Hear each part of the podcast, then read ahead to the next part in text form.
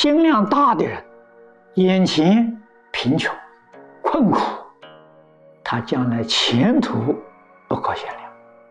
我们如果细细的去观察古今中外历史上那些有成就的人物，大多数都是清寒出身。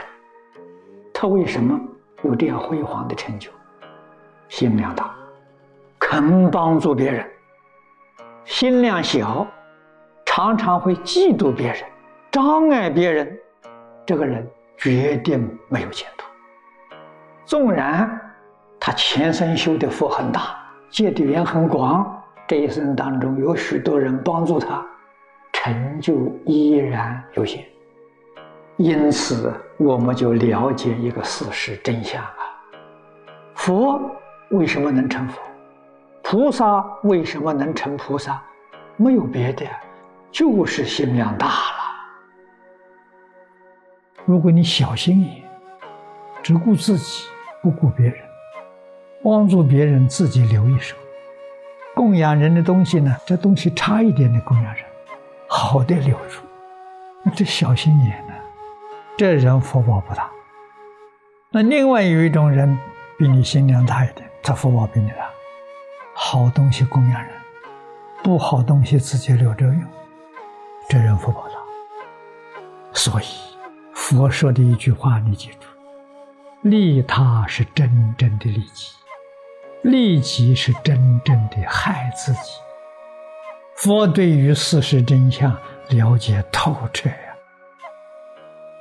古人有一句话说得好，叫“量大福大，量小就福小”。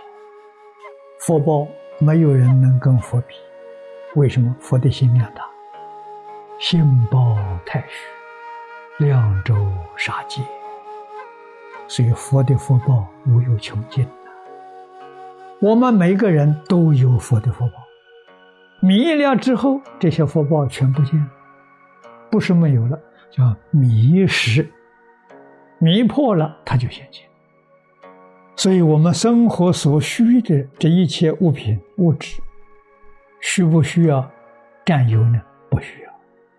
你想占有，占有不了啊！它不属于你的，你怎么能占有？用占有的方法得到的，真得到了，还是你命里有的？你说你冤不冤枉？无论修学哪个宗派，无论修学哪一个法门，无论修学哪一种宗教，心量要大。为什么？极乐世界是大乘，心量小，只顾自己不顾别人不行。对待这个世界，也就是我们日用平常生活待人接物，心量要大。心量大的人不为自己。常常想着别人，别人的成就就是自己成就，所以他乐于帮助别人，真的是全心全力帮助别人，这个很难得。所以往生他不是佛教，但是他也是大乘，心量大，量大福大了，不跟一切人计较，你心量大了，量大福大了。你能够容忍呐，包容啊，别人欢喜你啊；你斤斤计较啊，别人远离你。你自己再能干，你不能够包容，不能够用人，你的前途有限，你的成就不会很大。为什么呢？你不能用人才，别人太能干了，别人德行比我高了，嫉妒他，排斥他，你怎么会有成就？古往今来，无论是中国外国，建大业、成大功，靠什么？不是靠自己一个人，自己一个人搞不起来呀，要靠人才啊。所以古圣先王礼贤下士啊，对于有贤德的、有能力的这些人，对他恭敬，那些人愿意替你服务，成就你的事业。中国。古老的谚语常说：“量大福大了。”我们要细心观察，这个人有没有福报，你就要留意呀，看他的心量。量大之人呢，必定有大福。纵然现在他还没有发福，可以肯定他将来必定发达。我们从历史上去观察，乃至于从现在社会上仔细去观察，确确实实很有效验呐。如果一个度量小的人，他纵然是发福了、发达了，那是他前生所修的福，我们也能够肯定他，他这个福享尽了，他就衰了。所以，他前途不是个旺相，是衰相。唯有心量大的人，现在虽然没有发达了，他前途是个兴旺的气象，不一样。细心观察了，能看得出来。所以，量大福大，我们要学习啊。人要发大心，为什么？希望早一天成。无上菩提，菩提就是大觉，大觉从哪来的？从心量大来的。那个心量大的人无比的广大，是佛；心量小的不能成就。这两句话提醒我们：人的心量小，念佛，像欧耶大师比喻的说的，念到风吹不动，雨打不湿，这做比喻。没有发菩提心，能不能成就？不能成就。开始六道就凡夫。那么一个人成就，无论是世法是佛法，成就的大小跟心量成正比例。你有多大心量，你就能有多大成就。成就大小，实在讲啊，就在发心的大小。你的心大，你成就就大。你心量小，你成就就小。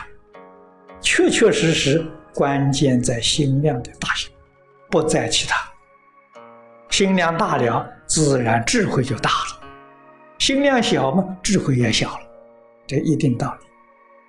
所以，希望在此给大家一定要发大心，要把这个佛法、把经宗弘扬到全世界。学佛要成无上道。超越世间太大太大了，那我们学佛要用什么心量？要像释迦牟尼佛的心量，要像阿弥陀佛的心量，你才能够了生死出三界。了生死就是脱离六道轮回，不但脱离六道轮回，还要脱离十法界。不发心怎么行？不发心，你对这个天有贪念。你舍不得离开这个地方，你为什么不能成就？就是舍不得障碍了你。我们深深体会到佛法的教学，心量大了，心包太虚，量周杀戒，他们的心清净平等正确，他们的慈悲是清净平等的，是遍法界虚空界。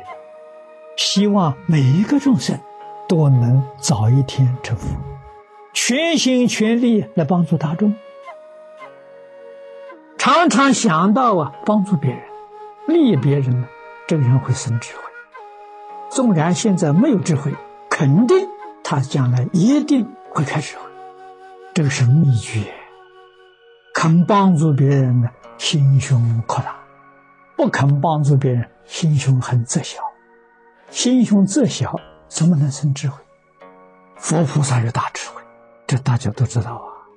佛菩萨心量大的，心包太虚，量周杀戒，大智慧怎么来的嘛？佛教我们要把心量扩大，念念呢都要想到啊，为十法界一切众生服务，这叫回向心。帮助一切众生转恶为善，帮助一切众生转迷为悟，转凡为圣。你要想帮助别人，你首先要成就自己，自己没有成就，怎么能帮助别人？